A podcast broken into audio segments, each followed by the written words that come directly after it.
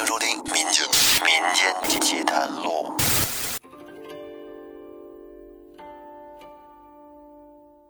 大家好，欢迎收听由喜马拉雅独家播出的《民间奇谈录》，我是老岳。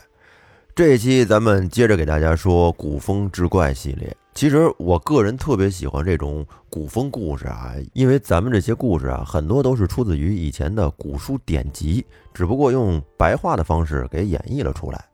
虽然说有些故事的情节和现在的那些科幻大片啊什么的那种情节设置啊没法比啊，时代不一样了，毕竟那都是几百多年前的古人写的，那会儿的资讯呀，包括人们的眼界呀，没有现代人宽广，所以在当时的社会环境下，那会儿的文人能够创作出这种啊极具科幻色彩啊这种脑洞非常大的情节，也是挺有意思的。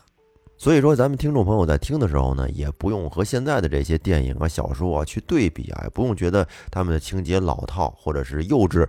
只要我们静下心来，让自己的心态穿越回去，就会发现这里面有很多有趣的事情。那今天这个故事时间可早了，它出自于南北朝时期，作者呢叫吴军，他写的这本书叫《续奇邪记》，这是一本古代中国神话的志怪小说集。这个故事当时我在看的时候，真给我惊着了，非常非常颠覆人们的三观。咱们一块儿来听一听。话说在东晋时期，阳羡县就是现在的江苏宜兴，有一个叫许燕的人。有一天啊，他正提着一个鹅笼，就是装鹅的那个笼子，这个笼子里边还装着一只大白鹅。他提着这个鹅笼，正在随安的山中赶路。您可能问了，他这拎着个大鹅跟山里边干什么呀？哎，他这是刚从集市上买了一只鹅，正拎着往家走呢。走的路上，突然就看到在前边有一个十七八岁的书生卧躺在路边靠着树，并且嘴里边还跟那喊着脚疼。许燕一看这情况，赶紧上前把鸟笼子放下，过去啊看一看这书生是什么情况。到那儿一瞅，这个书生啊，长得白白净净的，挺俊美。然后许燕就问：“哥们儿，你这怎么了？脚疼啊？崴脚了？”这书生抬头看了一下许燕，说：“大哥，我这刚才走路也没看路，踩了一块石头，把脚给崴上了。哎呦，太疼了，已经走不了了。”许燕说：“那你说这深山野岭的，这一个人跟这儿也走不了路，多危险呢！我我有什么可以帮助你的吗？”那个书生想了想，对许燕说：“大哥，要不这么着吧，你带我一程。”许燕说：“啊，我带你一程，我我怎么带呀？我背着你吗？你瞧我这身板，像背得动你的吗？”书生说：“大哥，不用你背我，我看你拎的这个鹅笼子不错，要不然你让我进到你的鹅笼子里，你拎着我一起走怎么样？”许燕一琢磨，这不胡闹吗？这还不如背着你呢，这我哪拎得动啊？再者说了，我这鹅笼子这么小，你怎么能够进去嘛？书生说：“大哥，只要你同意，我进去不是问题，你拎着也不是问题。”许燕一听乐了，觉得这事儿真新鲜呀。那要不然你进一个我瞧瞧。于是啊，许燕便打开了那个鹅笼的门儿。书生说：“好嘞，大哥，谢谢你啊，有你这话就行了。你可瞧好了。”然后就看这个书生，果然跟地上爬着，就这么一头钻进了那个鹅笼子，就跟变魔术似的。而且进去以后也没见这个鹅笼子被撑大，就跟变戏法似的。书生就这么顺畅的钻进了鹅笼子，只不过他身体啊变小了一点。书生进去以后，您别忘了，那个鹅笼子里面还有一只大白鹅呢。但是那个大白鹅也没有受到惊吓，跟里面还挺乖。哎，书生进到里边就抱起了这个大白鹅，哎，在笼子里面显得还很和谐。当时给许燕都看傻了。书生在笼子里说：“大哥，关门吧，咱们走。”许燕当时觉得，这哥们一定不是个凡人，肯定有法术。咱可别招他，但是这个鹅笼子我能不能拎得动呢？里面一个人，一只鹅。书生在里边说：“大哥，赶紧走啊，别愣着了。”于是许岩就上前用手拎起了鹅笼。哎，他这一拎却发现不沉呐，跟刚才的重量基本上差不多。这个事儿可真是太新鲜了。于是许岩就提着鹅笼继续前行。他这在路上是一边走一边跟书生还聊着天，走了很长时间，有点累了，就走到一棵树下面，把笼子放下，说休息会儿。而书生呢，也从这鹅笼子里边钻了出来，对许燕说：“大哥，你可真是太好了，大好人，我真得好好的感谢感谢你。这么着吧，我也没有什么特别的礼物，我为您摆桌宴席吧，聊表谢意。”许燕说：“哇。”宴席就跟哪跟这儿啊？对啊，跟这儿啊。那可真是太好了，来吧。不过那酒菜上上哪儿弄去？然后只见书生笑了笑，张开了嘴，从嘴里边这么一吐，吐出了一个铜匣子。这个铜匣子刚从嘴里边出来的时候还很小啊，就是一个非常小、非常小的小铜盒。但是，一落到地上。这个铜匣子可就变大了，变成一个大铜匣。然后书生上前把铜匣的盖儿掀开，只见这个匣子里边放有各类的铜器，而且铜器中盛着各色的珍馐菜肴、山珍海味，闻着是气味芬芳，还热乎的呢。哎呀，这可真是世间罕见呀！给许燕看的，那下巴都快掉地上了。然后书生递给许燕一双筷子，让他尝尝这个菜的味道怎么样。许燕上前夹了一筷子，放到嘴里这么一尝，哎呦，真是太好吃了！这真是他这辈子都没吃过的那种味道啊，鱼香味的。然后书生又给许燕斟上了一杯酒，哎，说敬大哥一杯，感谢大哥的恩情。许燕举起酒杯，和书生两个人一饮而尽。然后呢？俩人就跟着边吃边喝，边喝边聊。酒过数巡，俩人聊得还挺好啊，很合得来。慢慢的就开始往外说掏心窝子话了。这会儿，书生对许燕说：“大哥呀，你是不知道啊，以前啊有一个女子，她喜欢我，她追随我。如今咱哥俩跟着喝酒，显得有点冷静。我想把他叫出来。”一呢，让他来见见大哥；第二呢，也给咱哥俩助助兴。许燕说：“甚好，嗯，就非常好啊！赶紧叫他出来吧。不过兄弟，你这从哪儿叫啊？这一路上我也没看见你带着别人呢。”书生瞅着许燕，嘿嘿一笑。只见他低头张嘴，竟然从嘴里边吐出了一个十五六岁的女子。哇，这太神奇了，给许燕又一次的惊呆了啊！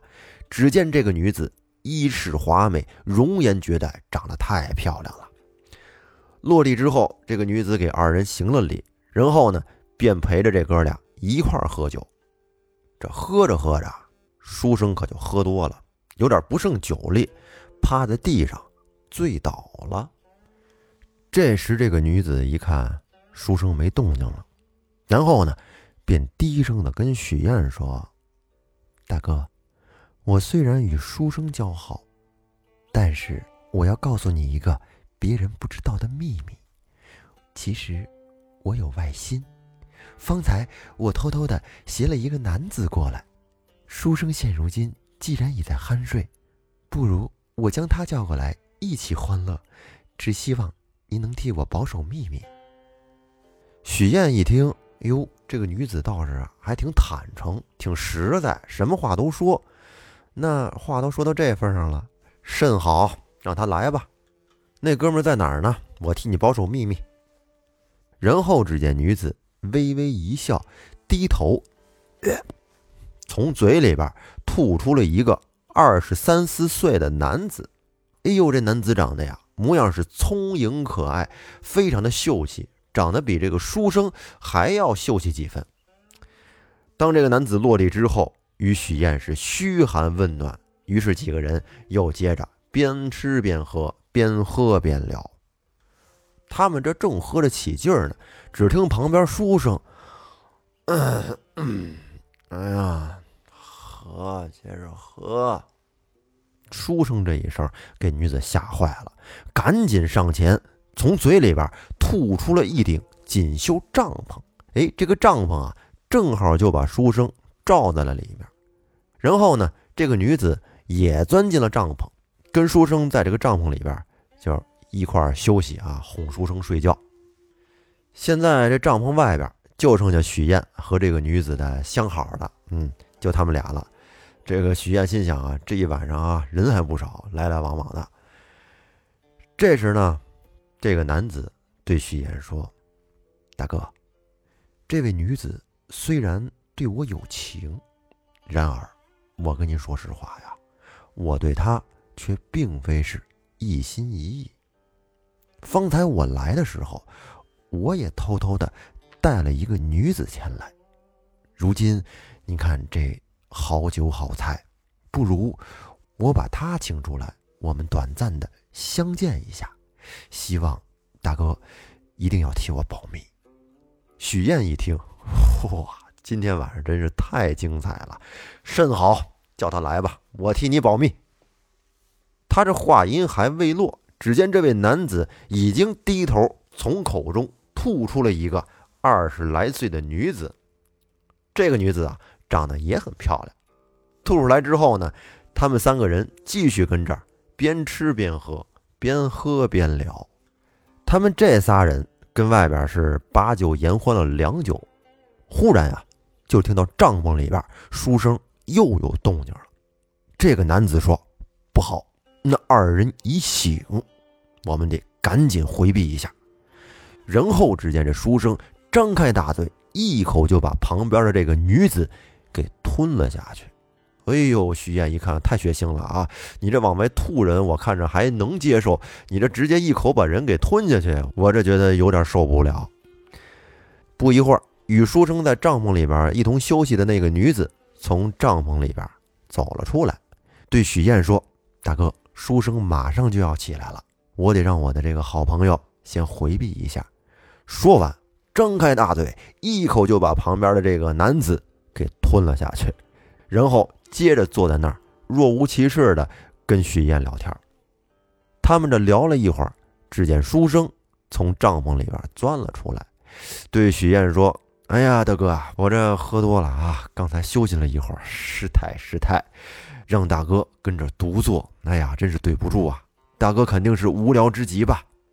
但是现如今天色已晚，而且我这个脚，我觉得……”也已经恢复的差不多了，那在这儿不如我就与大哥告辞吧。书生说完，只见他张开大嘴，一口就把旁边的这个女子，还有这些铜制的器皿一并呢都吞进了口中，只是留下了一个二尺多的铜盘没有吞进去。书生拿起这个铜盘，把它送给了许燕，并且交代道：“说我们分别之后，大哥。”不用想念我，这个铜盘就作为一个小礼物吧。说完，只见书生化作了一团白烟，消失不见了。哎呀，这一天呀，许燕真是觉得自己就跟在做梦一样啊，太精彩了。他不得不感叹呀，贵圈真乱。后来呢，到了晋太元年间，也就是公元三七六年到三九六年。许燕担任兰台令史时，把这枚铜镜作为礼物送给了担任侍中的张散。当时张散接过了铜镜，看了看上面的字迹，说：“这个铜盘是汉代永平三年制作的。永平三年，也就是公元六零年。”好，那说到这儿呢，这个故事就结束了啊！不知道大家听完之后感觉怎么样？是不是觉得挺颠覆的？这故事不是我瞎编的，这真是古籍里记载的，多刺激呀！偷情都能偷出花来，我感觉这个就像俄罗斯套娃一样啊！打开一个娃娃，哎，里面还有一个；打开一个，还有一个。这帮人胃口也是大，这么多东西放进去，不知道他放哪儿啊？而且想吐还能吐，还不消化，你说真神奇。那咱们这期节目就说到这儿吧。最后呢，感谢大家的收听，希望各位可以订阅专辑《民间奇谈录》。咱们的节目呢是每周二和每周六更新啊，一周更两期。如果大家爱听，把节目多多的分享给身边的朋友。那就到这儿，咱们下期再见，拜拜。